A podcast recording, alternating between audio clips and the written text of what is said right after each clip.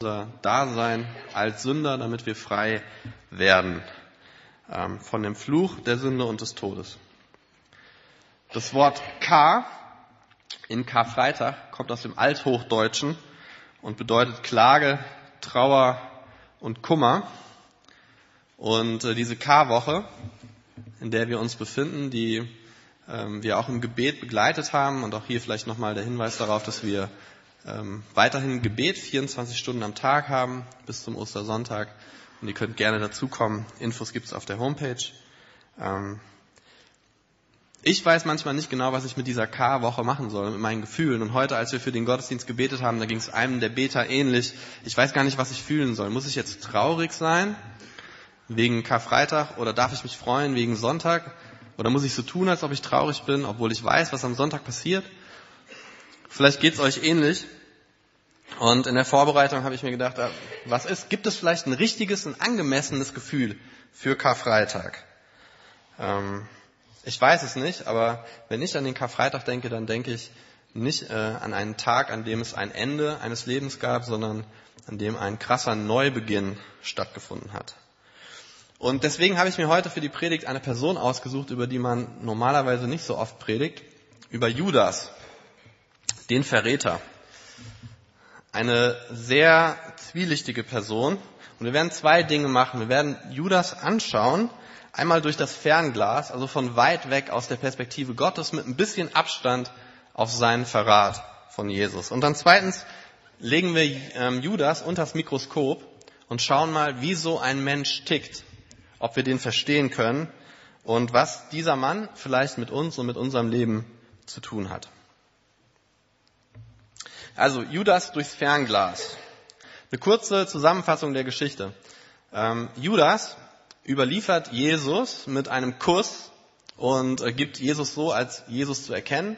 Und äh, die Beamten äh, die, des, des Hohepriesters und ähm, der Ältesten Israels verhaften ihn und nehmen Jesus in Gewahrsam. Ähm, umgerechnet bekam Judas für diesen Verrat knapp 1000 Euro, wenn man das mal so hochrechnen würde. Ähm, ungefähr so in dieser Größenordnung. Also vergleichsweise wenig Geld für so eine wichtige Tat. Wenn wir uns jetzt mit Abstand diese Geschichte aus der Apostelgeschichte angucken, die Lukas geschrieben hat, dann wird deutlich, schon im ersten Kapitel, Judas war Teil von Gottes Plan. So, das hört sich jetzt nett an, ist aber nicht als Kompliment gedacht. Weil er erfüllt zwar die Dinge, die im Alten Testament vorausgesagt wurden, aber er ist trotzdem vollständig verantwortlich für seine Taten. Hier ist eine große Spannung, die wir erleben zwischen dem Plan Gottes und seiner Souveränität und trotzdem dem Menschen, der vollständig verantwortlich ist für seine Entscheidung. Ein paar Dinge werden erfüllt, die in den Psalmen vorausgesagt wurden, nämlich dass es ein Feld geben würde, das verflucht wäre und brach liegen würde, auf dem Judas auch später dann sein Ende finden würde. Und dass sein Amt als Apostel ein anderer bekommen wird. Und weiter davor hat es schon Jesus angedeutet mit Psalm 41, dass Judas der Verräter sein würde. Also hier wird ganz klar, Gott hat einen Plan und wir wissen ein paar Dinge über Judas, aber ein paar Dinge wissen wir auch nicht. Zum Beispiel wissen wir nicht, wann er gestorben ist.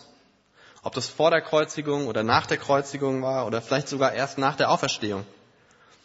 Wenn man so die Evangelien und die Apostelgeschichte weiterliest, dann ähm, ist dann öfter auch nach der Auferstehung von Jesus und auch nach dem Tod von Jesus von den Zwölfen die Rede oder manchmal den Elfen. Und Thomas war bei diesen Elfen nicht dabei und viele Leute gehen davon aus, dass Judas ähm, weiterhin aktiv im Kreis der Jünger war, selbst nach seinem Verrat und sich erst später äh, das Leben nahm aufgrund der Schwere seiner Schuld. Aber vielleicht bedeutet der Name auch zwölf einfach nur, ja, das ist halt die Gruppe von Jüngern und er wurde gar nicht mehr dazu gerechnet. So genau weiß man das nicht. Aber eins wissen wir, in all diesem Chaos ist Gott in Kontrolle. Und hier kommt so ein wichtiger erster Punkt, wenn wir uns mit der Judas-Geschichte auseinandersetzen, diesem Verrat und dem ganzen Chaos, das es anstößt. Gott ist in keiner Sekunde ähm, dieser Zeit hektisch, panisch. Ähm, er ist total relaxed und entspannt, weil es sein Plan ist, der erfüllt wird.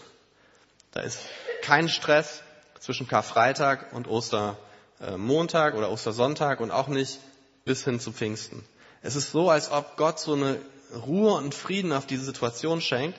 Da ist Verunsicherung bei den Jüngern, aber Gott arbeitet ganz souverän seinen Plan herunter. Er behält die Kontrolle. Er kennt seine Verheißungen, sie werden erfüllt und er weiß auch, was ihn das kosten wird. In Jesaja 53 bekommen wir so einen kurzen Einblick in die Kosten von Gott. Da steht in Bezug auf Jesus, wir alle gingen in die Irre wie Schafe, jeder ging seinen eigenen Weg, doch ihn ließ der Herr die Schuld von uns allen treffen. Er wurde misshandelt und niedergedrückt und gab keinen Laut von sich, wie ein Lamm, das zum Schlachten geführt wird und wie ein Schaf vor seinem Scherer verstummt. So machte auch er den Mund nicht auf. Doch es war der Wille des Herrn, ihn leiden zu lassen und zu vernichten. Das klingt ganz hart. Aber hinter dem Verrat von Judas, hinter den Spucken und den Schlägen, hinter der Verhöhnung durch Soldaten steht, wie es in der Apostelgeschichte 4 geschrieben steht, der unsichtbare Plan und die unsichtbare Hand Gottes. Gott ist nicht nur ein Gott, der plant, sondern er ist auch ein Gott, der handelt. Und hinter Herodes und Pilatus, den Heiden und den Israeliten stand der Vater von Jesus, der diesen Jesus mit einer unendlichen Vaterliebe liebte. Also es gab den Verrat und es gab den Tod, aber da passiert noch ganz viel mehr. In der Apostelgeschichte bekommt ein neuer, der neue Zwölfte, seinen Platz im Kreise der Jünger. Gott ist nicht erschüttert über Judas, Gott schlägt nicht verzweifelt die Hände über den Kopf zusammen, Gott hat einen Plan und sein Plan heißt, es geht weiter. Es geht weiter mit den Jüngern, es geht weiter mit der Kirche und deswegen sitzen wir heute hier zusammen. Und das ist diese Vogelperspektive Gottes auf, diese, auf diesen Verrat von Judas. Gott hält alle Fäden in der Hand. Es gibt keine Zu, äh, Zufälle, es gibt immer eine Zukunft und es ist immer hoffnungsvoll bei Gott. Aber meine Frage ist, reicht uns diese Perspektive? Reicht es uns zu wissen, dass, ja, in Retro-Perspektive, wenn man auf die Dinge zurückguckt, dann kann man alles ganz leicht erklären. Von Oster ähm, Sonntag aus die Sachen zu sehen, ist ganz, ganz leicht. Für Gott sowieso, aber für uns Menschen? Was ist, wenn du heute deinen persönlichen Karfreitag erlebst und Sonntag noch lange nicht in Sicht ist? Und deswegen legen wir Judas mal unter das Mikroskop. Wie tickt der Mann, der für relativ wenig Geld seinen Freund und Herrn verraten hat? Als Judas sah, dass sein Verrat zur Verurteilung von Jesus geführt hatte, bereute er seine Tat. In Matthäus 27 in den Versen 4 bis 10 steht, er brachte den führenden Priestern und den Ältesten die 30 Silberstücke zurück und sagte, ich habe gesündigt, ich habe einen unschuldigen Menschen verraten. Was geht uns das an? erwiderten sie. Das ist deine Sache. Da nahm Judas das Geld und warf es in den Tempel. Dann ging er weg und erhängte sich. Die führenden Priester nahmen die Silberstücke an sich und sagten, dieses Geld darf man nicht zum Tempelschatz legen, weil Blut daran klebt. Sie berieten über die Sache und kauften dann von dem Geld den sogenannten Töpferacker als Friedhof für die Fremden. Dieses Stück Land heißt daher bis heute Blutacker. Und damals erfüllte sich, was durch den Propheten Jeremia vorausgesagt worden war. Sie nahmen die 30 Silberstücke, den Preis, den die Israeliten für ihn festgesetzt hatten, und kauften davon den Töpferacker, wie mir der Herr befohlen hatte. Der Plan Gottes erfüllt sich und trotzdem gibt es Einzelschicksale in diesem Plan Gottes. Echte Menschen mit echten Gefühlen, mit echten Problemen und Judas hatte ganz viel davon. Aber er war ein zwielichtiger Charakter und das bekommen wir in ein paar der Nebensätze im Neuen Testament immer wieder mal gesteckt von den Autoren. Er wich gerne mal vom geraden Weg ab. Erstaunlich dabei, er war der Kassierer, ja, also der Rechnungsführer der Zwölf. Ähm, und sein verbogener Charakter bricht vor allem immer wieder in Zusammenhang mit Geld durch. Als nämlich ein komplett authentischer Mensch, nämlich die stadtbekannte Sünderin Maria, einen flüssigen Parfümschatz, also Parfümschatz im Wert von ungefähr umgerechnet, wenn man das mit dem Verrat von Judas irgendwie verrechnet, 25.000 Euro an Jesu Füße verschwendet, wo sie einfach die Flasche bricht und Jesu Füße mit ihren Haaren und mit ihren Tränen und mit dem Parfüm salbt, da dreht Judas durch. Und ihm geht es nicht um den Wert an sich oder sein Vorwand, dass man mit diesem Geld ja viel für die Armen hätte tun können. Er redet vom Geld für die Armen und von großer Verschwendung, aber er meint, das hätte Geld für den armen Judas sein können, denn er griff ab und zu mal in diese gemeinsame Kasse.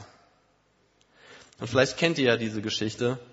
Eine Frau, die das Größte und Kostbarste gibt und der knick, kniggerige Jünger von Jesus, der nur an sein eigenes Wohl denkt. Eine Flüssigkeit, die 25.000 Euro kostet, die an staubige Füße verschwendet wird, die in zehn Minuten wieder staubig sein werden. Und so ein kleiner Judas ist da in mir drinne, der sagt, wow, ich kann ihn ein bisschen verstehen. Judas würde Jesus dann für 1000 Euro verraten. Und ich glaube, es ist relativ einfach. Maria liebte Jesus und Judas liebte das Geld. Und vielleicht kann man diesen inneren Konflikt, in dem sich Judas befindet, wirklich so einfach beschreiben. Für eine Weile sieht seine Liebe zum Geld so aus wie eine Liebe zu Gott. Aber sie wird später entlarvt. Und dann gibt es diesen Moment in Johannes 13, 27, wo Johannes aufschreibt, dass Satan Besitz von Judas nimmt. Und ich habe mir gefragt, wie, wie, wie, muss mich, wie muss ich mir das vorstellen, dass Satan Besitz von einem Menschen nimmt? Und wichtig für uns ist einfach zu sehen, dass Judas kein unschuldiger Mensch war, sondern einer, um es mal in der Computersprache auszudrücken, ein Mensch, dessen Virenschutz nicht mehr aktiv war. Ja, die Firewall war massiv runtergefahren und der Hackerangriff von Satan hatte keinen Widerstand. Dieser Mann war vorbereitet für das Wirken von Satan in seinem Leben. Und er hat ihn einfach reingelassen. Doch ab diesem Zeitpunkt kontrollierte Satan seine Gedanken und damit sein Leben. Und das ist eine wichtige Erkenntnis und die wird später noch ganz wichtig werden, wenn wir über den Tod von Jesus reden.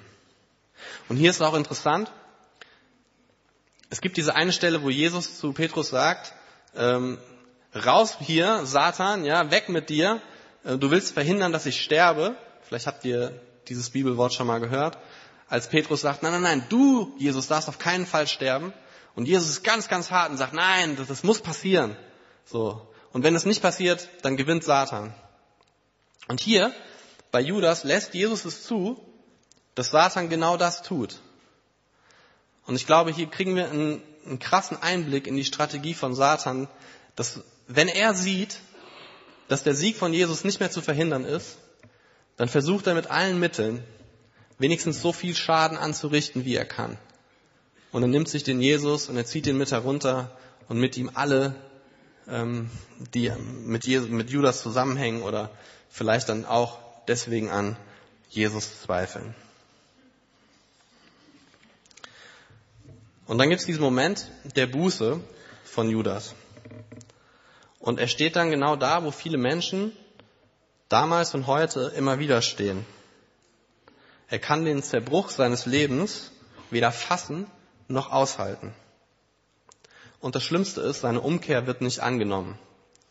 Nicht von den religiösen Führern seiner Zeit. Und das Geld, das er zurückgibt, wird ausgegeben für einen Blutacker. Ohne Vergebung und Hoffnung ist er sich allein überlassen. Und er verzweifelt daran. Wie viele Menschen gibt es, die genau das heute durchmachen? Und fast zeitgleich passiert eine andere Tragödie.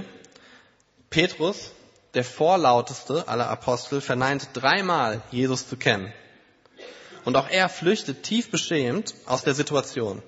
Matthäus schreibt, er ging hinaus und weinte in bitterer Verzweiflung. Petrus war nicht besser als Judas. Jesus nannte Petrus, haben wir eben schon mal gehört, sogar in einem Gespräch Satan.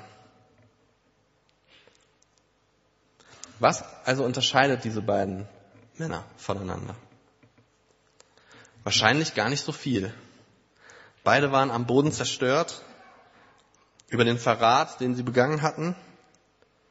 Und das Verhalten von beiden wird irgendwie mit Satan in Verbindung gebracht. Und welcher von den beiden schlimmer war, steht wahrscheinlich nicht uns zu, zu beurteilen. Und dennoch wagt sich Petrus in der Apostelgeschichte über Judas Folgendes zu sagen. Er ist da, wo er hingehört. Und damit meint er wohl auch ganz offensichtlich, dass er, also Petrus, auch da ist, wo er hingehört, nämlich ganz natürlich an die Spitze der Jerusalemer Ortsgemeinde. Beide waren gleich schlecht, aber sie gingen unterschiedlich mit ihrer Verzweiflung um. Oder anders gesagt, Karfreitag und Ostersonntag hatten für Petrus und Judas eine gänzlich andere Bedeutung. Als die Frauen den Jüngern am frühen Sonntagmorgen vom leeren Grab erzählten, da springt Petrus auf und rennt als erster zu diesem Grab. Und in diesem Moment wird aus seiner Verzweiflung Verwunderung und Staunen und Glaube. Und das ist der Unterschied zwischen den beiden. Und das ist vielleicht der einzige Unterschied, der wirklich zählt. Petrus betrachtete den Freitag durch den Sonntag. Und Judas betrachtete den Sonntag durch den Freitag. Der eine ist frei und der andere bleibt Sklave. Judas verriet Jesus und starb ohne Hoffnung. Petrus verleugnete Jesus und predigte an Pfingsten.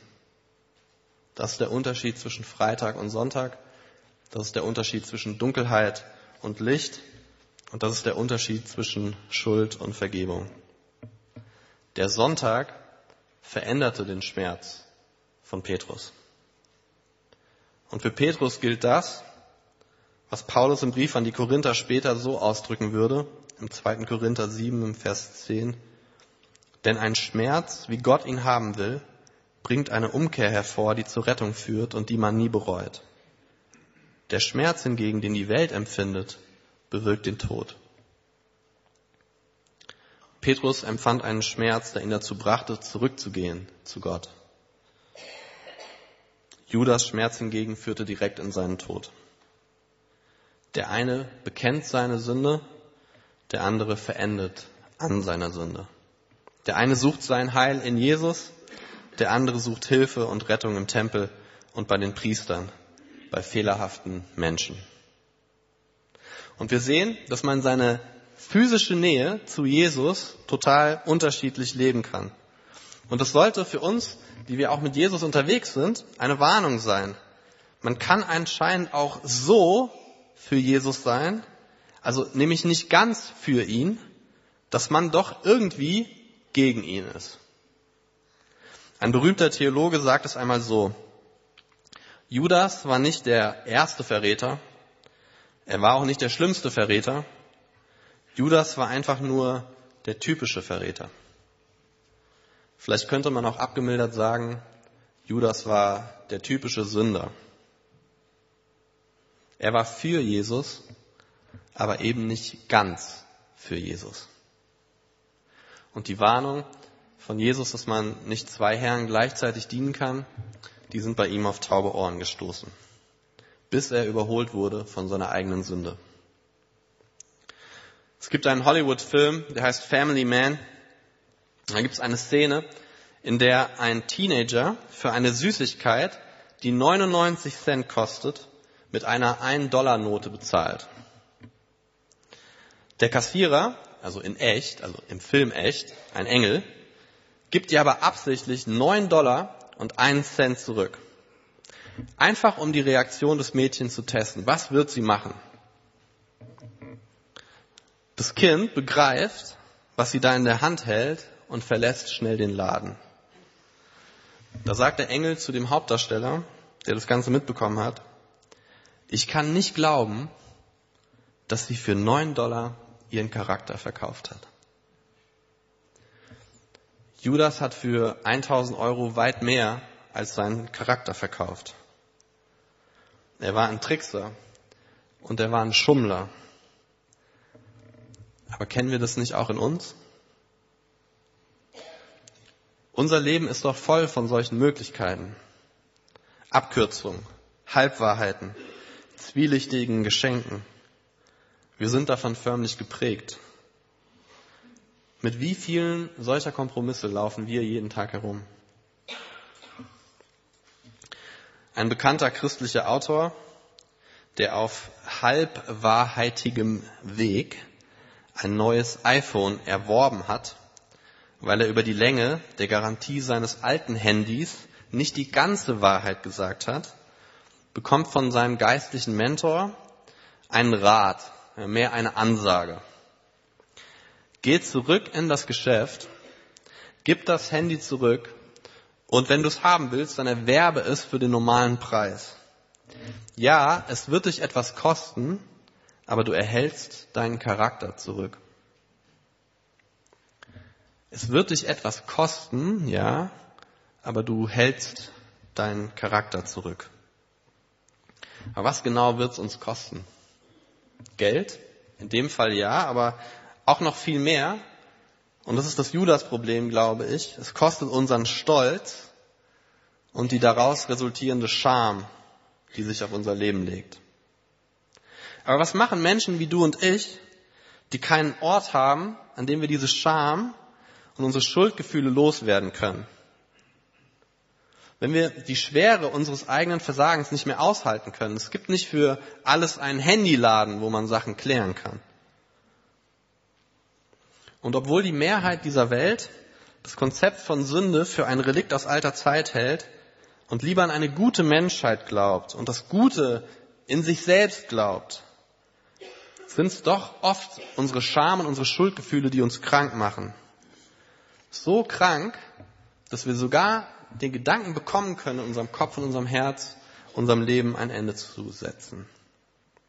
Und das ist der Mensch unter dem Einfluss der Stimme Satans. Nicht Gott ist es, der ständig unsere Fehlerhaftigkeit betont. Er stirbt ja genau dafür. Aber Satan knechtet uns damit. Judas hat am Donnerstagabend aufgehört, rational zu denken. Seine Gedanken können sich gar nicht mehr an irgendetwas Schönem, Hoffnungsvollem oder Positivem hängen. Er sieht nur noch sein Versagen, seine Schuld, seine Einsamkeit, seine inneren Wunden. Und so greift er zum letzten Mittel eines ganz auf sich selbst gestellten Menschen. Er bereitet sein Leben ein Ende. Nun, falls er sich vor der Kreuzigung und Auferstehung tötet, dann ist sein Motiv Scham. Er hat Jesus verraten. Falls er sich nach der Kreuzigung tötet, dann ist sein Motiv Scham. Er hat den Plan Gottes vereitelt, jedenfalls aus seiner Sicht. Falls er sich nach der Auferstehung tötet, dann ist sein Motiv Scham. Nicht mal die Gegenwart von Jesus hält er aus. Karl Barth schrieb einmal sinngemäß über die Schuldgefühle von Judas in Bezug auf uns Christen, wir sind alle schreckliche Richter unser Selbst. Und genau deswegen ist das auch nicht unsere Aufgabe. Es ist nicht unsere Aufgabe, uns für unser eigenes Versagen selbst zu richten. In unseren persönlichen Karfreitagsmomenten ist unsere Aufgabe, auf unseren persönlichen Ostersonntagmoment zu warten. Aber mit dem Selbstmord schafft Judas etwas, das eigentlich in den Wirkungsbereich Gottes gehört. Er schwingt sich selbst zu seinem eigenen Richter auf. Er bestraft sich selbst und zwar endgültig. Er nimmt sein Schicksal in die eigene Hand. Und diese endgültige Bestrafung, dieses ein letztes Mal Fakten schaffen, verhindert eine mögliche positive Zukunft. Ich bin mal direkt. Was hindert uns eigentlich daran, anstatt unseren eigenen Richter zu spielen, den Retter der Welt anzunehmen? Und ich glaube, ganz oft ist es Scham. Und Scham kommt durch Stolz. Ohne Stolz gibt es keinen Scham. Und stolze Menschen haben große Schwierigkeiten, ihre Scham zuzugeben. Weil das alles so tief und so traurig ist. Ein Beispiel aus dem Sport. Aus dem Fußball. aus dem Elfmeterschießen, um genau zu sein. Wir haben ein kleines Video, das wir uns jetzt einmal angucken oder zweimal. Statistisch gesehen springen Torwarte bei einem Elfmeter in 57 von 100 Fällen nach links und in 41 von 100 Fällen nach rechts. Das bedeutet, dass sie nur in zwei von 100 Fällen in der Mitte stehen bleiben. Trotzdem schießen nur 17 von 100 Elfmeterschützen in die Mitte. Obwohl die Chance riesig ist, dass sie dadurch ein Tor erzielen könnten. Also warum machen sie das nicht öfter? Wenn der Torwart in 98 Prozent der Fälle in eine Ecke springt, dann ist relativ klar, was ich mache aber nicht für Elfmeterschützen. Denn es wäre ihnen peinlich, zu den zwei Prozent zu gehören, bei dem der Torwart in der Mitte stehen bleibt und Danke sagt. Ihre Scham vor dem möglichen Ausgang ihres Schusses hält sie davon ab, auf eine Möglichkeit zu setzen, die eine viel höhere Aussicht auf Erfolg hat. Und Torwarte wissen, dass sie ruhig weiter in die Ecken fliegen können weil die Schützen nicht den Mumm haben, auf Nummer sicher zu gehen.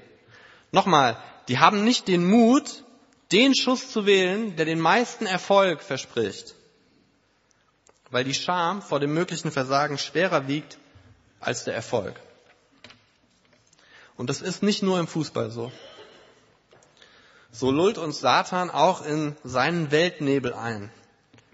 Wir verheddern uns in unserem Scham und wir glauben nur noch seiner Stimme. Und das ist es, was es bedeutet, wenn in der Bibel steht, Satan kommt in Judas, Satan kommt in einen Menschen. Dann wird die Stimme Gottes verzerrt. Und dann hört sich seine Stimme sogar wie eine Bedrohung für unser Leben an. Und es braucht einen starken Charakter, sein Scheitern einzugestehen und dabei sich nicht selbst zu verurteilen. Aber Judas Charakter war verwässert, verdünnt, nur noch homöopathisch vorhanden. Und darum verbringen wir heute so viel Zeit mit diesem Mann. Weil es so viele Menschen unter uns gibt, die sich nicht trauen, die Freiheit anzunehmen, durch die die Kreuzigung von Jesus gekommen ist. Entweder wir machen uns was vor und wir sagen, ey, wir brauchen diese Freiheit gar nicht, wir müssen nicht befreit werden, mir geht's doch gut, ich bin gut. Oder wir wissen um unsere tiefsten Gefühle, um unsere Emotionen, um unsere echte Schuld und Scham, aber genau das hält uns ab, Jesus anzunehmen. So oder so, ob du dich für gut hältst, für richtig, richtig gut oder für den schlimmsten Menschen der Welt, der Ausgang ist immer der gleiche. In beiden Fällen wirst du der Richter deines eigenen Lebens. Wir drücken entweder beide Augen zu und nehmen das alles nicht so ernst, oder wir werden selbst unser härtester Kritiker. Wir sind entweder parteiisch oder gnadenlos. Aber eine Lösung für unser Problem ist weder das eine noch das andere. Mein Versagen zu ignorieren und mich selbst zu bestrafen, führt beides gleichermaßen in die Irre. 2000 Jahre nach Jesus und nach Judas und nach Petrus ticken wir Menschen immer noch gleich. Wir verkaufen unseren Charakter, unser Leben für ein kleines Trinkgeld, für ein schales Ersatzleben. Und deshalb habe ich heute eine Bitte an uns, an euch, an dich. Es ist eine Bitte, die dein Leben verändern kann. Vertraue auf den Plan und vertraue auf die Hand Gottes. Auch wenn es in deinem Leben vor Herodesen und Pilatusen nur so wimmelt und es nicht gut aussieht. Vielleicht weißt du auch gar nicht, wie du an diesen Punkt gekommen bist. Und da ist auch nirgendwo eine Hand oder ein Plan von Gott in Sicht. Aber vertrau mir, dann bist du in guter Gesellschaft. Es geht vielen Menschen in diesem Raum genauso. Wenn Satan bisher jeden deiner Elfmeter gehalten hat, dann hör doch mal auf, in die Ecken zu schießen. Dieser, dieser Schuss in die Mitte, der ist schon ein Risiko für dein Ego und für deinen Stolz. Vielleicht wird deine Scham und deine Sünde aufgedeckt, aber nicht, um dich noch mehr damit zu quälen. Nicht noch mehr Anklage, nicht noch mehr Druck, Lass doch Satan in die Ecken springen, so viel er will. Hier geht's um dein Leben und du hast nur eins. Dein Schuss und wo der hingeht, ist wichtig. Probier doch mal in die Mitte zu schießen.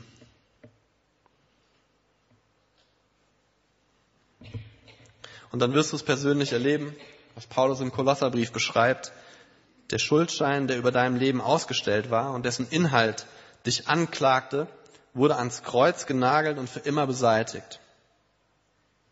Dieser Karfreitag heute klagt dich nicht an, nein, er erkennt deine Not und erlöst sie, wenn du das möchtest. Paulus schreibt im Römerbrief Kapitel 5 in Versen 6 bis 7, Christus starb ja für uns zu einer Zeit, als wir noch ohnmächtig der Sünde ausgeliefert waren. Er starb für Menschen, die Gott den Rücken gekehrt hatten. Nun ist es ja schon unwahrscheinlich genug, dass jemand sein Leben für ein unschuldiges, für einen unschuldigen Menschen opfert. Eher noch würde man es vielleicht für einen besonders edlen Menschen tun. Gott hingegen beweist uns seine Liebe dadurch, dass Christus für uns starb, als wir noch Sünder waren. Um eine Frage vom Anfang zu beantworten, mit welcher Emotion wir in Karfreitag reingehen. Ich glaube, ja, du darfst traurig sein an diesem Karfreitag, traurig über den Mist in deinem Leben, über Sünde und Scham und alles, was dazugehört. Aber sei nicht traurig über den Tod von Jesus. Mach nicht den Judas-Fehler und gönn dir keine Hoffnung. Lass Gott Richter und vor allem Retter deines Lebens sein. Er kann es besser, es ist sein Job, er macht es schon eine Ewigkeit lang und er macht es fehlerlos. Lass dich dieses Ostern ganz neu von der unverdienten Gnade Gottes vielleicht wieder oder zum ersten Mal berühren. Wir werden jetzt gleich das Abendmahl feiern und bevor uns Ingo darin leitet, wollen wir für ein paar Minuten einfach ruhig sein und den Frieden Gottes in unser Leben lassen, wenn er bei dir heute Morgen noch nicht da ist. Lass dich nicht von der Dunkelheit kontrollieren. Bring deine dunklen Tiefen in das Licht Gottes. Halte bis zum Sonntag durch.